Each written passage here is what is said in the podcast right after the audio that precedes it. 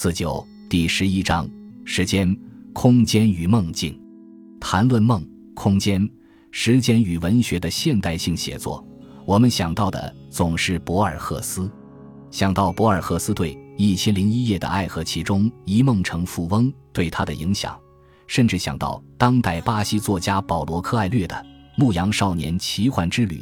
如同《一梦成富翁》样的双梦式的故事和写作。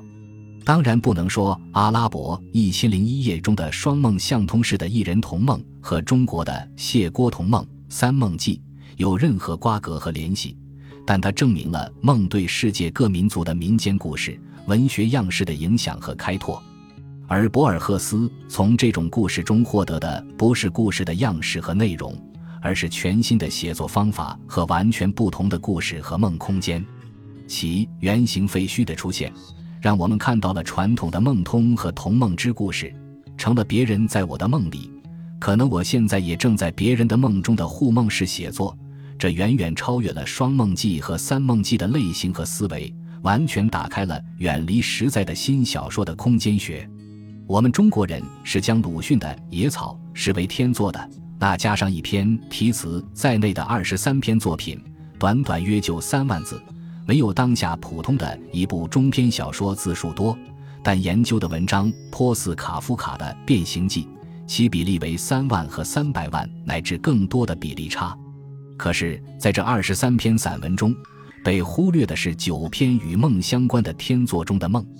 尤其从《死火》《狗的伯杰》到《立论》《死后》等七篇愤愤神作中，开篇都是我梦见。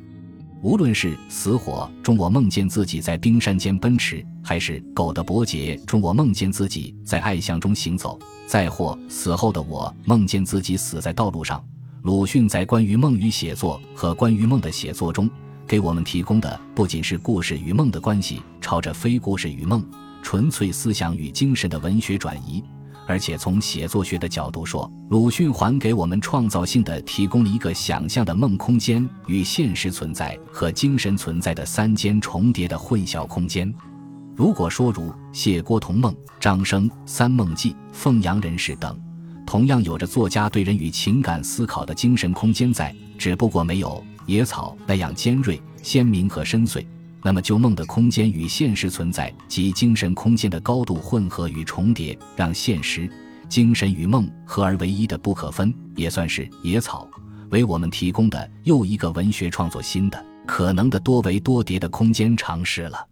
如此，与其每每念叨博尔赫斯的原型废墟的梦与空间说，倒不如回到野草中不被人注意的。未曾在小说和故事中真正有所尝试的深度混淆叠合的空间里去腾挪、思考、创造中寻找一种更适宜中国现实与文学的可能性和现代性的文学空间说。